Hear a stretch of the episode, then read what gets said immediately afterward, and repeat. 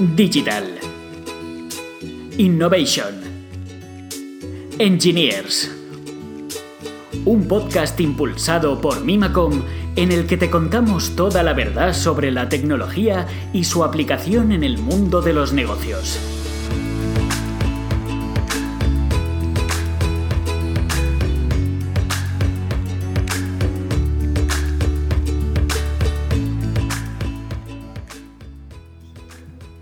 Hola, bienvenidos a todos a un nuevo capítulo de nuestro podcast. Eh, en esta ocasión nos vamos a acompañar yo, que soy Nelo, Y yo, que soy Oscar. y nuestra sección técnica de hoy hablaremos de infraestructura como código, cómo adoptarla, las mejores prácticas y la historia y todo lo que lleva asociado. Pero antes de entrar en nuestro, en nuestro tema principal, hablaremos de la noticia del día.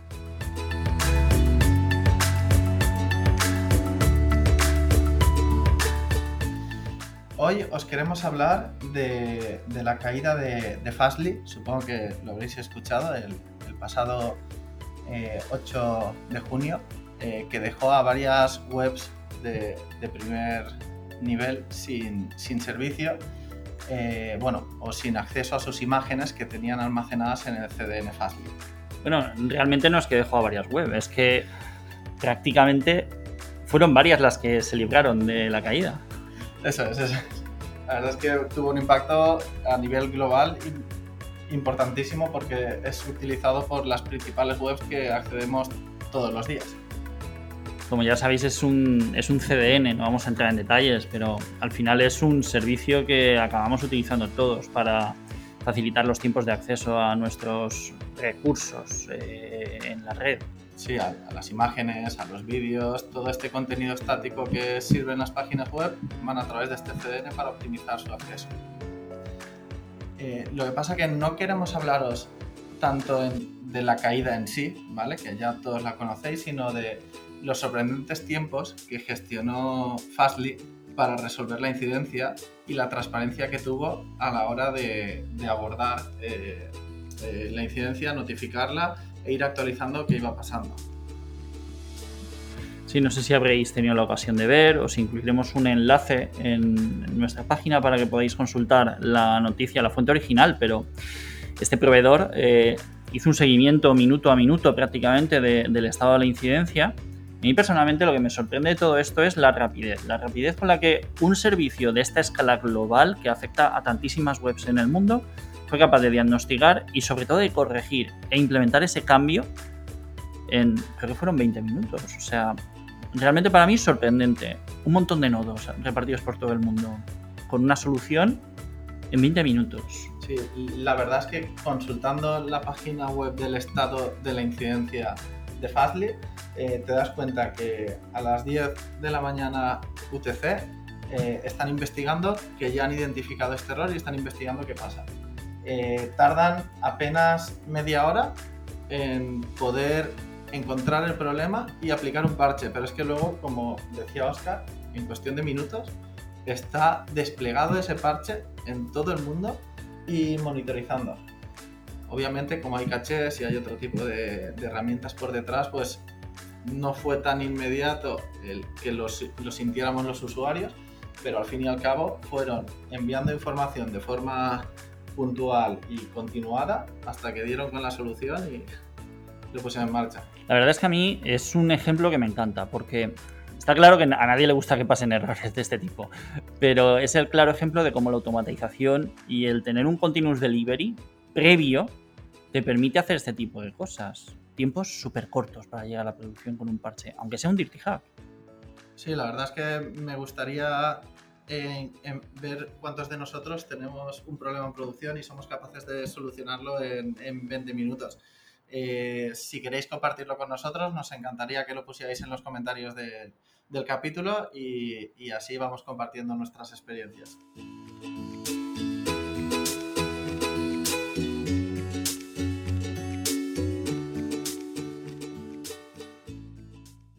Vale, pues empezamos ya con, con nuestra sección técnica del, del día de hoy. Hoy abordaremos o hablaremos sobre infraestructura como código y veremos unas pinceladas de, la, cultura DevOps y de GitOps y de algunas otras prácticas. Pero antes de, entrar, para aquellos que no conozcan qué es infraestructura como código, eh, queremos contar la definición oficial. Infraestructura como código es el proceso de gestión y aprovisionamiento de centros de datos informáticos a través de archivos de definición legibles por máquinas, en lugar de configuración de hardware físico o herramientas de, configuración. Vale. ¿Y estos tecnicismos qué significan y de dónde vienen? Bueno, a ver, eh, yo creo que lo primero que tendríamos que tener en cuenta eh, es qué es la infraestructura o qué es lo que entendemos nosotros por la infraestructura. Porque si, nos paramos a pensar, la infraestructura como código, tal vez no como la conocemos hoy en día, nos acompaña desde hace mucho tiempo. O sea, yo creo que todos hemos, hemos visto o hemos conocido los softwares que se utilizaban eh, hace años para, pues para aprovisionar equipos de escritorio en las empresas, cuando realmente tenías una gran necesidad de proveer de equipos de escritorio para tus usuarios maquetados con unas características, con unas herramientas preconfiguradas, todo eso al final pues suponía un, problema para la gente que tenía que administrar esa infraestructura, porque eso era infraestructura, aunque ahora para nosotros sea una commodity el disponer de, un laptop para cada uno de los usuarios, antes era un problema. La infraestructura en sí no era un problema, eran dos, tres servidores que uno tenía en, su CPD y era algo manejable para, para gestionarlo de forma manualmente. ¿no? Al final lo que se basa también es en que desde el principio lo que buscábamos era automatizar y simplificar tareas repetitivas para evitar errores humanos. Claro, si, si tú antes podías basarte en, en, en scripts que te generan estas imágenes o scripts para gestionar estos equipos, eso cuando empiezas a tener ya de verdad un CPD con muchos equipos, con muchos servidores, se empieza a quedar corto y entonces vas evolucionando. ¿Y qué pasa cuando das el salto a las máquinas virtuales? Yo diría que un, evento disruptor. Dejamos de tener una docena de servidores físicos en nuestros racks para tener docenas o decenas de docenas de servidores físicos en nuestros racks que nos acomodaron una infraestructura virtual que podía ser enorme y, más cambiante. Esas máquinas virtuales, yo creo que con VMware como punta de lanza y sistema más extendido, supusieron un reto para, para la gente que se dedicaba a gestionar la infraestructura y nos llevó a automatizar más cosas. Ahí empiezan a aparecer herramientas, empiezan a aparecer librerías, empiezan a aparecer puppets, empiezan a aparecer salts. Eh, bueno, una lista de, herramientas que se fueron creando para rellenar una necesidad. Claro, sobre todo aquí se enfocaba mucho a, una vez tenías la máquina disponible, a proveerla del software necesario que queríamos que corriese dentro de, de esta infraestructura. ¿vale? Pero la infraestructura aún la hacíamos un poco automatizada con scripts, pero definías todos los pasos, aunque bueno, Puppet sí que te ayudaba a hacer ciertas configuraciones. Pero eso llegó después. Sí, efectivamente. Entonces, eh, pues eso, poco a poco buscábamos más automatizaciones y lo primero que hicimos fue automatizar el software, porque podíamos hacerlo, porque las distribuciones Linux ya tenían instaladores, eh, paquetes que te permitían hacer instalaciones, etc. Pero luego ya vino el salto hacia eh, una nueva forma de ejecutar nuestro software, una nueva infraestructura que son los contenedores, Kubernetes y el cloud. Que aquí lo que nos ha hecho esa, esa disrupción y lo que nos ha permitido hacer ese cambio son las APIs. Todo este conjunto de infraestructura ya te ofrece APIs para poderla gestionar, para poderla instalar, para poderla crear. Con lo cual ya te están ayudando a que puedas pensar en hacer automatizaciones sobre la propia infraestructura. Sí, realmente yo no sé qué fue primero, si el huevo o la gallina, si las APIs nos han permitido llegar a este grado de automatización o si la necesidad de automatizar ha, generado la necesidad de definir APIs en la infraestructura.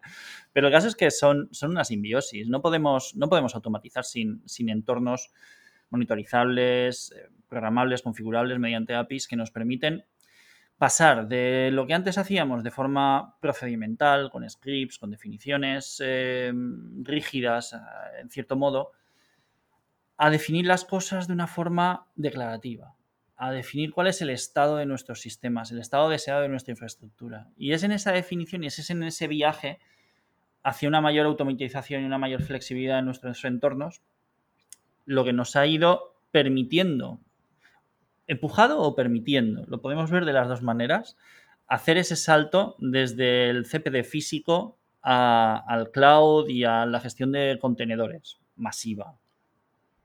Eso es. Y al final también, eh, un poco por concluir con esta definición de infraestructura como código, teniendo en cuenta todo este histórico y la evolución, al final la infraestructura como código lo que nos va a permitir es definir el estado en el que queremos que esté nuestra infraestructura, ya sea a través de servicios cloud, ya sea a través de pods de Kubernetes, eh, ya sea con contenedores, y eh, que nos olvidemos de cómo llegar hasta ese estado, sino que simplemente definamos en qué estado queremos hacer.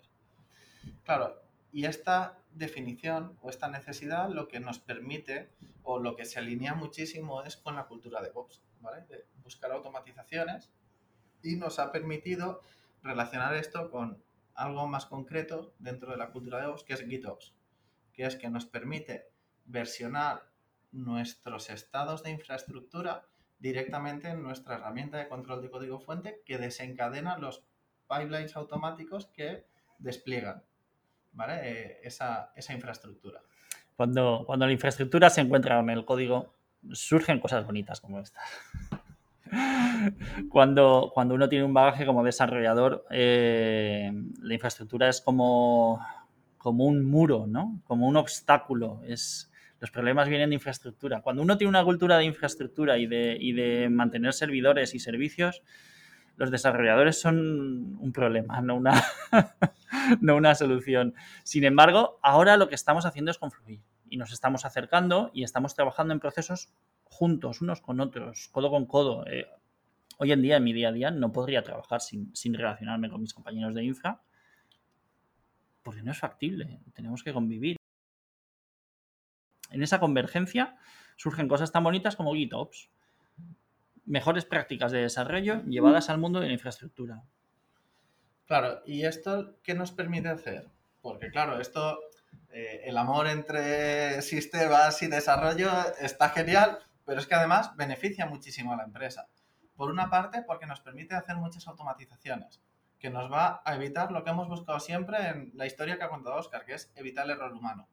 Vamos a poder automatizar cómo instanciamos un entorno, eh, qué servicios de nuestro proveedor cloud queremos utilizar, cómo habilitamos las conexiones de red y todo esto de una forma eh, declarativa, ¿vale? En el que hemos creado eh, estos, estos servicios, pero que además lo que han surgido son muchas herramientas que nos permiten definir esto de una forma muy sencilla. Entonces, no vamos a entrar a analizar las herramientas, ¿vale? Porque al final en cada proyecto elegirás las que mejor te convengan. Supongo que todos conocemos Terraform, eh, también AWS tiene la suya propia, que es TDK, eh, también están... Todos los, todos los proveedores cloud tienen su, propio sistema de, gestión de infraestructura. Y por supuesto siguen siendo válidos, tanto Ansible como Puppet como Salt siguen siendo sistemas perfectamente válidos que además se, se integran con los nuevos entornos de contenedores sin problemas. Lo más importante yo creo que es eh, que hagamos el análisis de, cuáles son las ventajas de este cambio de paradigma, este, de este, acercamiento. Otro día me gustaría, Nelo, que, que, abordáramos el tema desde la otra perspectiva, desde el punto de vista de los desarrolladores y de cómo acercarse al mundo de la infraestructura a través de DevOps también nos ha facilitado la vida enormemente. Pero ahora vamos a centrarnos en lo que nos, en lo que nos interesa. Eso será otro capítulo. Y vamos a hablar de las ventajas que nos brinda la eh, automatización que nos da la infraestructura como código. Claro. Hay una ventaja que es muy evidente, pero que en realidad eh, a veces no es, es una ventaja, pero con alguna piedra escondida por ahí. Por ejemplo, la infraestructura como código nos da mucha portabilidad. Es capaz de abstraernos de la infraestructura que tenemos por debajo. Eh, es capaz de, de de permitir utilizar las mismas herramientas para configurar infraestructura en nuestro CPD, infraestructura en un cloud público o infraestructura en cloud híbridos, ¿vale? Que, contemple o que despliegue piezas en tu CPD y en tu cloud a través del mismo pipeline. Vale, pero en realidad cuando creas este script, lo concretas para un entorno determinado Es decir, si yo voy a desplegar sobre AWS, utilizaré los plugins, por ejemplo, de Terraform, que, instancian servicios de AWS. Si después quiero desplegar sobre Azure, Inevitablemente, inevitablemente el demonio está en los detalles. Eh, la herramienta nos va, a ayudar, nos va a facilitar la vida, nos va, nos va a dar esa flexibilidad a la hora de migrar, porque al menos en un nivel estratégico todo será más abstracto, aunque luego para muchas piezas sí que tendremos que entrar en el detalle. Y, y el detalle muchas veces va a suponer que tengamos que personalizar cosas que son específicas de un proveedor pero nos va a soportar ese proveedor y nos va a soportar otros proveedores, con lo que la migración y el salto de un sistema a otro siempre va a ser mucho más sencilla que si nosotros tuviéramos montado todo un sistema manual propio, un desarrollo propio, y tuviéramos que hacer ese, ese port a un proveedor distinto, que siempre es una tarea titánica. Eso es, además esto lo que nos ofrece también, esta capacidad, es muchísima flexibilidad. Porque, por ejemplo, tenemos eh, siempre, tradicionalmente hemos tenido varios entornos, ¿vale? Pues un entorno de desarrollo, un entorno de integración, un entorno de QA, un entorno de pre, un entorno de pro, ¿vale? Múltiples entornos para garantizar que cuando vamos a desplegar el software se despliega de forma correcta. El utilizar infraestructura como código lo que nos va a permitir además es poder crear con mucha facilidad entornos efímeros.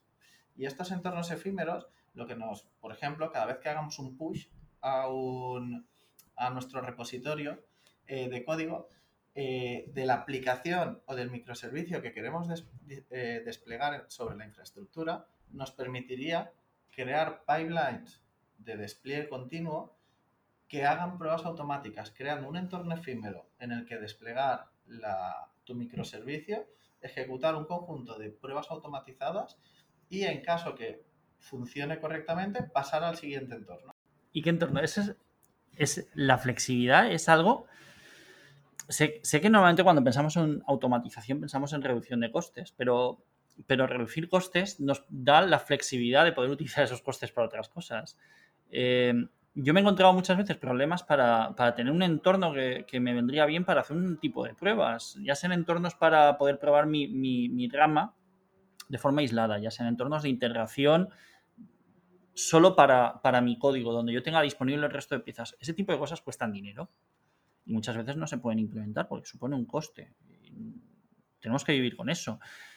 Pero si mi, si mi sistema de creación de entornos es tan flexible que yo puedo levantar un entorno y bajarlo, yo no tengo por qué tener un entorno de staging fijo, siempre ahí, con hardware, que cuando no se está utilizando está muerto de risa. Yo puedo levantar un entorno de staging cuando necesito hacer el staging. Puedo levantar un entorno para analizar mm, problemas de rendimiento. Puedo, y solo tengo que tenerlos definidos. Es una tarea que a mí me cuesta eh, desarrollar y una vez que la tengo desarrollada no me genera un coste extra por utilizarla. Cuando yo tengo una infraestructura que puedo tener, si es infraestructura propia o es un cloud propio, puedo tenerla ya eh, en la casa. Es una infraestructura que no tengo que pagar, entre comillas, que tengo que aprovechar, maximizar y si es un proveedor, puedo tener ya un commitment, un, acuerdo de commitment y tener ya una reserva de, recursos. Y muchas veces esos recursos no se están utilizando. Cuando yo podría levantar un entorno por la noche o en un determinado momento para, para agilizar pruebas de todo tipo y luego tumbarlo. Es así de sencillo, es flexibilidad. Pero incluso esa flexibilidad también beneficia el negocio. Porque, ¿qué pasa si somos una empresa que estamos en España eh, o en Europa y nos queremos extender a otras regiones, ¿vale? muchas veces necesitas montarte tu infraestructura directamente en esas regiones por ley de protección de datos, por lo que necesites. Y esta flexibilidad que te da el ir a esta solución de infraestructura como código te va a permitir que esa transición sea lo más leve posible y habilite al negocio a abrir nuevas vías o a expandirse a regiones que realmente lo necesitan. Y otra ventaja también fundamental, la resiliencia. La capacidad de que nuestra infraestructura sobreviva a errores, incluso de recrear la infraestructura de la nada, completamente.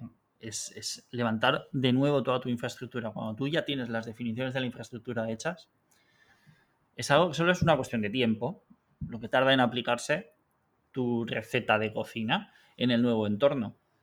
Pero no tienes que volver a definir procesos configuraciones de forma manual. Y eso en caso de desastre, eso es impagable. Claro, de hecho, la, cultura o las prácticas de desarrollo de, de Chaos Engineering, que lo que parten es siempre de que todo de que siempre va a fallar lo máximo posible y que prueban esos fallos, eh, son capaces de funcionar gracias a infraestructura resiliente y también a la capacidad de montar nuevos entornos con, recetas o con scripts de infraestructura como código. Entonces, al final, eh, por concluir un poco, eh, hemos visto bastantes ventajas, pero claro, ¿cómo adoptamos este tipo de, proyectos o cómo abordamos la adopción de infraestructura como código dentro de, nuestra organización? A ver, hay una serie de cosas que son un poco de sentido común, en las que todos caemos a la hora de pensar en esto. Obviamente, tenemos que hacer un análisis de qué es lo que necesitamos, a qué entorno vamos, dónde queremos realmente ejecutar nuestro código, qué infraestructura necesitamos.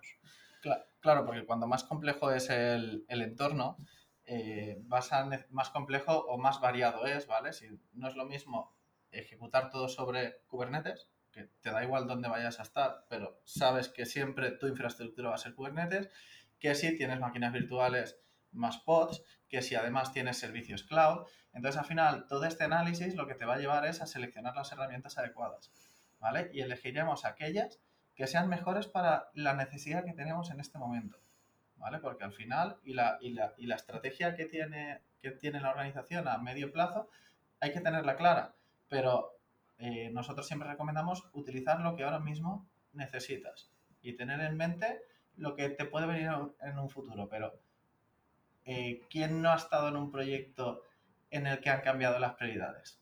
Entonces, invertir tiempo ahora en prever lo que va a pasar dentro de unos meses es... Seamos, seamos ágiles y seamos iterativos. Eso es. Empecemos pequeño y, evolucionemos. Eh, lo primero es lo que tenemos, la metodología que seguimos, eh, las metodologías que estamos utilizando. ¿Tiene sentido que yo analice o contemple herramientas que me permitan hacer continuous deployment si mi organización no va a hacer continuous deployment? por el motivo que sea. Puede que mi producto no lo requiera, puede que mis usuarios no requieran ese tipo de necesidad. No hay mantras, hay que analizar. Eso es, además me gusta mucho que hables de la organización porque al final la cultura de la organización para adoptar este tipo de, de soluciones es la clave, ¿vale? Porque no puedes cambiar de la noche a la mañana de una gestión de la infraestructura rígida y robusto con unos procedimientos bastante marcados a algo que dé mucha autonomía a toda la organización porque eh, hay que explicar muy bien las ventajas que va a dar y cómo controlarlo, porque al final infraestructura como código no es sinónimo de descontrol. Al final tienes que controlar los costes, tienes que controlar lo que puede hacer cada equipo, pero tienes que facilitar que todos los equipos tengan esa autonomía para acelerar la entrega de, soluciones al negocio. Sí, es, la cultura de empresa es, fundamental. Aquí todo va de la mano. Eh, ¿Quién, quién no se ha encontrado con, la situación en la que le han dicho que para provisionar un nuevo entorno necesita esperar dos meses porque es un proceso administrativo en la empresa en la que está trabajando? Se necesita un presupuesto. Ese presupuesto, esa partida de presupuesto se tiene que reservar, tiene que ser aprobada. Toda la cultura de nuestra empresa incide directamente en cómo vamos a trabajar y qué necesidades vamos a tener. Aquí todo tiene que ir de la mano. Generalmente cuando uno abraza el cambio, lo abraza por completo, no se ciñe a un aspecto del cambio. Entonces, eh, las organizaciones Lean, eh, la agilidad, el despliegue continuo, técnica y negocio acaban yendo juntos en este, en este viaje. Claro, y luego, por ejemplo, cuando las organizaciones no son nuevas o todavía no tienen esta cultura, generalmente eh, adoptar infraestructura como código va, muy alineado a grandes proyectos de la organización, como por ejemplo en el 90% de los casos que conocemos es la adopción de cloud. Entonces, cuando adoptas cloud, eh, normalmente ya estás dispuesto a un cambio en la forma de trabajar, en tus procedimientos, en tu en tu colaboración con todos los equipos y por tanto es muy fácil introducir en ese momento las mejores prácticas que te recomiendan el uso de infraestructura como código. Exacto, dentro de ese, dentro de ese contexto es donde nos solemos encontrar con este, con este cambio y con este choque cultural, que es donde, bueno, realmente es lo que más cuesta, más que la técnica, lo que cuesta son las personas. Y, y no hay nada más complejo que, pues, que hacer evolucionar una gran organización. Esto es mucho más sencillo en una startup que empieza de cero con unas ideas claras, selecciona unas herramientas, sabe cuáles son sus requisitos y para adelante. Pero sí, el mundo nunca es tan ideal. Eso es, y a todos nos cuesta salir de nuestra zona de confort, aunque a nosotros nos encanta. Así que nada, contarnos si os sentís cómodos con, en vuestra zona de confort o, o estáis dispuestos a abordar proyectos retadores de infraestructura como código de cualquier otro tipo. Y dar un pasito más.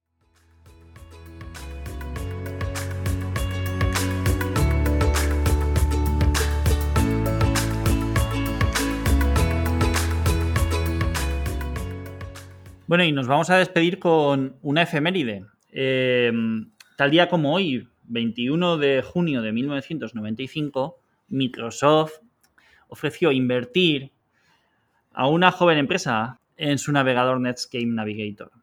El objetivo era no competir, obviamente. ¿Para qué competir si puedes comprar? Netscape, bueno, rechazó la oferta y demandó a Microsoft. Y a partir de entonces, creo que se inició una guerra de la que todos nos podemos acordar todavía y que ha marcado el destino de Internet hasta nuestros días. O sea que...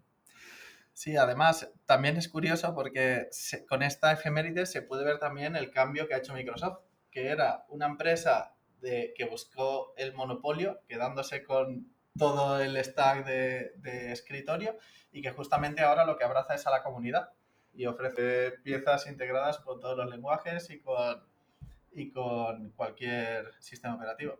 Sí, realmente tardó mucho tiempo en darse cuenta de que las estrategias que le habían servido para el escritorio y la informática clásica, entre comillas, ya no servían en los tiempos de Internet.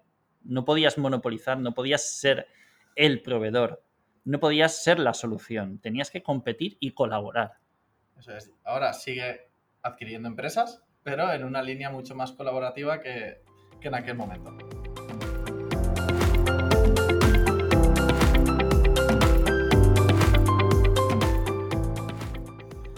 Y nada, hasta aquí el capítulo de hoy. Esperamos que os haya gustado y nos escuchamos en el próximo. Hasta luego. Adiós.